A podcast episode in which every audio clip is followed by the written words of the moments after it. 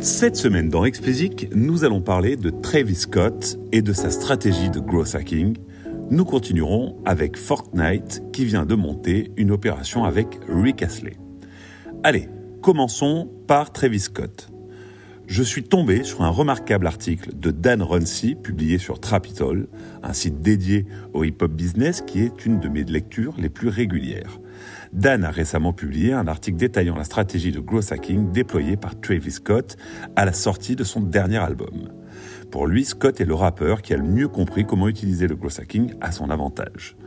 Alors prenons déjà 5 minutes pour dégrossir ce terme barbare. Le growth hacking, c'est quoi? C'est un domaine du marketing à l'origine utilisé par les startups pour acquérir le maximum d'utilisateurs ou de clients en dépensant un minimum d'argent. Pour ce faire, les équipes de growth hacking essaient de trouver des alternatives plus efficaces et moins onéreuses aux canaux marketing traditionnels.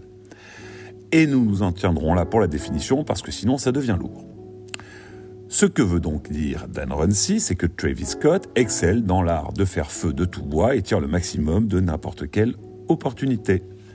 Et Runcie de donner des exemples. Avant la sortie d'Astroworld, Scott a compris que bien figurer dans les charts Billboard avec les règles de calcul du magazine serait très compliqué pour un artiste comme lui. Hip-hop, j'entends. En effet, euh, le magazine a toujours tendance à privilégier les ventes albums, donc physique ou téléchargement, au stream effectué sur les DSP. Toutefois, Scott sait que les bundles sont autorisés, sous condition soit, mais autorisés. Le bundle, rappelons-le rapidement, consiste à vendre son album accompagné d'un ou plusieurs autres produits comme du merchandising ou une place de concert. Il n'est d'ailleurs pas le seul artiste à utiliser cette ruse, entre guillemets, loin de là, car des artistes comme Prince ou Madonna ont déjà utilisé à leur avantage cette règle du billboard par le passé. Sauf que Scott va pousser l'exercice dans des retranchements jamais atteints. Si vous suivez Explicit depuis suffisamment longtemps et avez bonne mémoire, vous devez vous souvenir que nous avions détaillé sa stratégie dans l'épisode, excusez-moi, l'album est mort. Si vous ne voyez pas de quoi je parle, n'hésitez pas à aller l'écouter. Pour rappel, Scott, pendant les 9 jours suivant la sortie de son album, a rendu disponible chaque jour de nouveaux produits de merchandising qui étaient évidemment chaque fois proposés en bundle avec son album. Ainsi, à chaque t-shirt vendu, par exemple, il enregistrait une vente. Le résultat pardon, a été époustouflant puisqu'il va atteindre un score inattendu de 537 000 ventes en première semaine, avec plus de la moitié venant de ventes d'albums, en majorité, vous l'aurez deviné, des bundles. On parle bien ici de growth hacking, car Scott fait la différence en jouant avec les règles établies, il ne les enfreint pas, mais va au-delà de ce qui est communément considéré comme admissible dans le, dans le business. Pardon. Nicki Minaj ne se privera d'ailleurs pas de déverser toute sa bile sur Travis Scott, qui la dépassera dans les charts, leurs deux albums étant sortis la même semaine. Le plus beau dans tout ça est que Minaj proposait également des bundles à la sortie, mais n'a pas osé probablement aller aussi loin que Scott. La réaction de Minaj montre bien que Scott a fait un pari avec sa stratégie, celui de renoncer à faire les choses entre guillemets comme il faut, c'est-à-dire en suivant une certaine morale pour obtenir un avantage concurrentiel.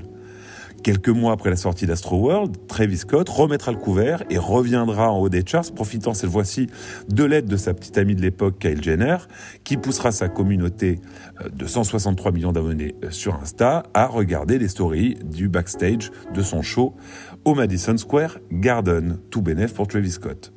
Depuis, euh, Travis Scott a participé au show de la mi-temps du Super Bowl, a eu son propre docu sur Netflix et a le statut de tête d'affiche à Coachella. Sans parler de l'Astro World Fest, festival conçu mais surtout vendu autour de Travis Scott. En effet, si le line-up est exceptionnel, on comptait euh, Migos, Young Thug et bien d'autres, Scott a bien compris l'intérêt qu'il avait à ne le révéler qu'au dernier moment. Il maintient un suspense retenant l'attention des fans et vend ses 50 000 places sur son nom et pas sur celui des autres stars présentes. Scott est bien le numéro un du hip-hop quand il s'agit de growth hacking. Dan Runcie avait raison.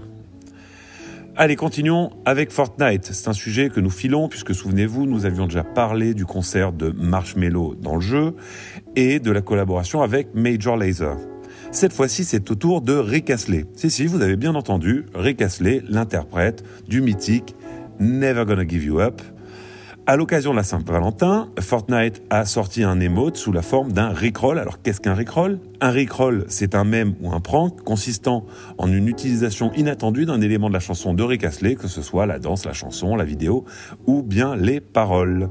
Le succès du Rickroll depuis 10 ans euh, a fait du titre d'Astley l'un des sujets de mèmes les plus fameux du net. Alors au-delà de la blague, qui aura sûrement fait sourire nombre d'utilisateurs pardon, du jeu, qu'y a-t-il d'intéressant dans cette histoire? C'est la première fois qu'un émote est accompagné du morceau auquel il se rapporte probablement une nouvelle source de revenus pour les artistes qui seront sollicités. C'est surtout une façon habile pour ne plus prêter le flanc aux attaques en justice qu'a essuyé Epic Games lors de commercialisation précédente d'émotes dans le jeu. Par exemple, Alfonso Ribeiro, l'inoubliable Carlton dans Le Prince de Bel Air, a attaqué Epic Games l'année dernière pour l'utilisation sans autorisation de sa Carlton Dance même si ces procédures n'ont pas abouti, puisque le juge a estimé qu'une chorégraphie est protégée dans son ensemble, mais pas un pas de danse. Fortnite a probablement voulu éteindre ainsi les critiques essuyées depuis quelque temps déjà en licenciant légalement le morceau associé à l'élément qu'il proposait dans son émote. En effet, il y a eu des précédents puisque de nombreux artistes comme Chance the Rapper ont attaqué le jeu sur le fait qu'ils ne proposaient jamais avec les émotes qu'ils vendent la musique dont ils sont issus. Un premier pas donc de la part de Fortnite, même si on en sait très peu sur le deal passé avec Asley. Mais faites-moi confiance, I'm never gonna give you up. Je vous donnerai donc des nouvelles. Allez, c'est tout pour cette semaine.